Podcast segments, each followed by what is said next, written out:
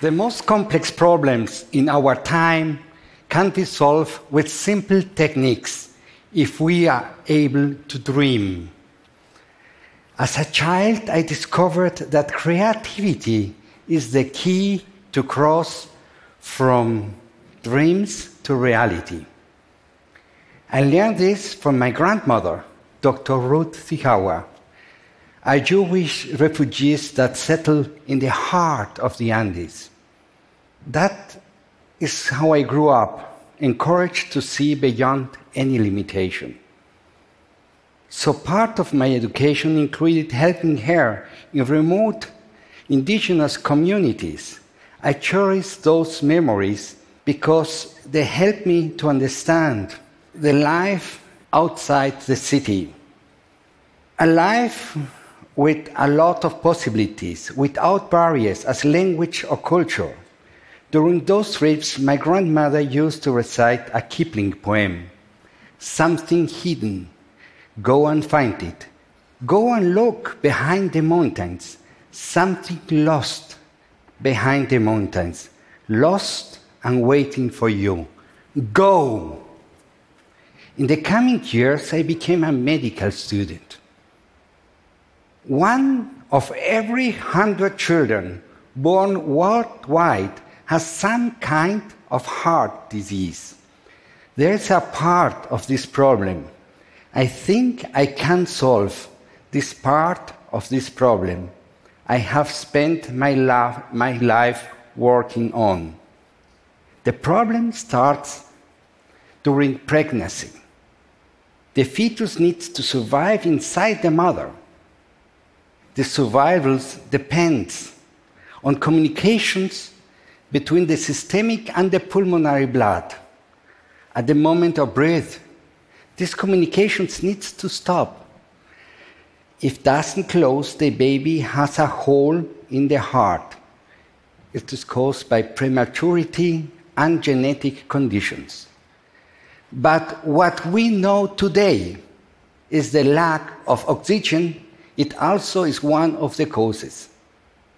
As you can see in this chart, the frequency of uh, this kind of hole dramatically increase with the altitude.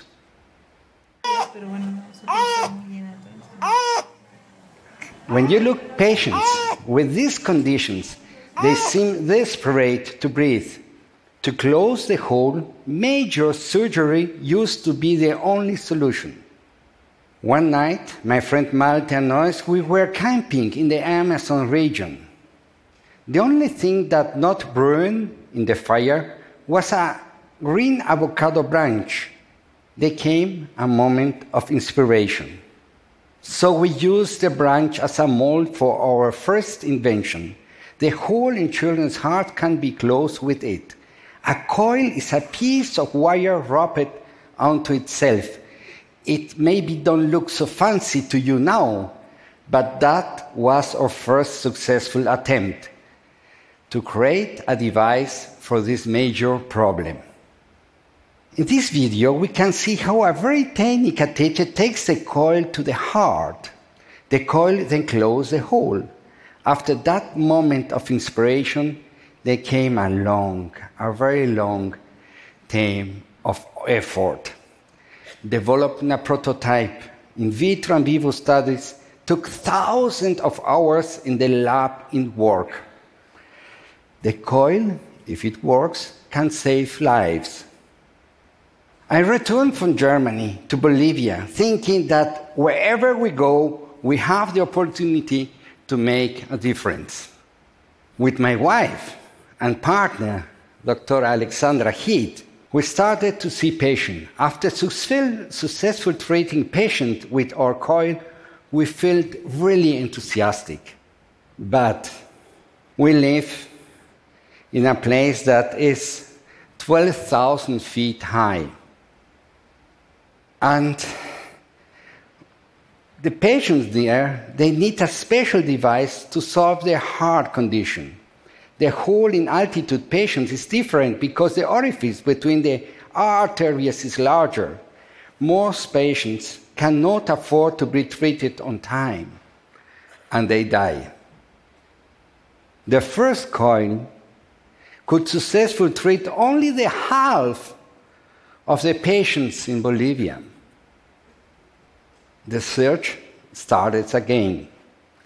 We went back to the drawing board.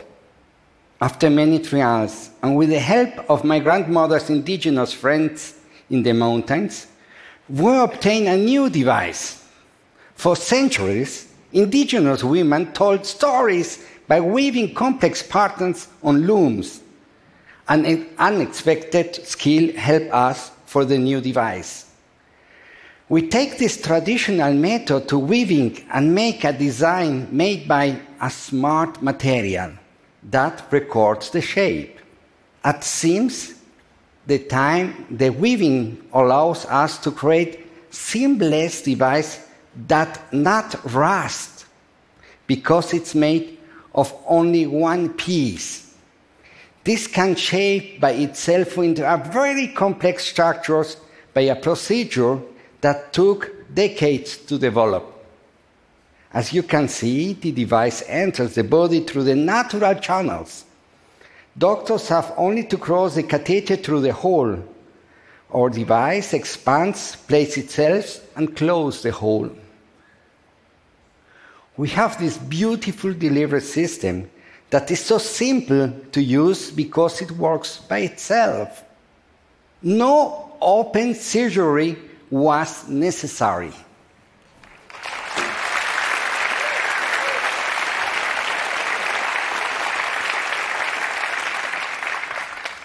As doctors, we fight with diseases that takes a long time and effort to heal, if they do. This is the child from before, after the procedure. As you can see,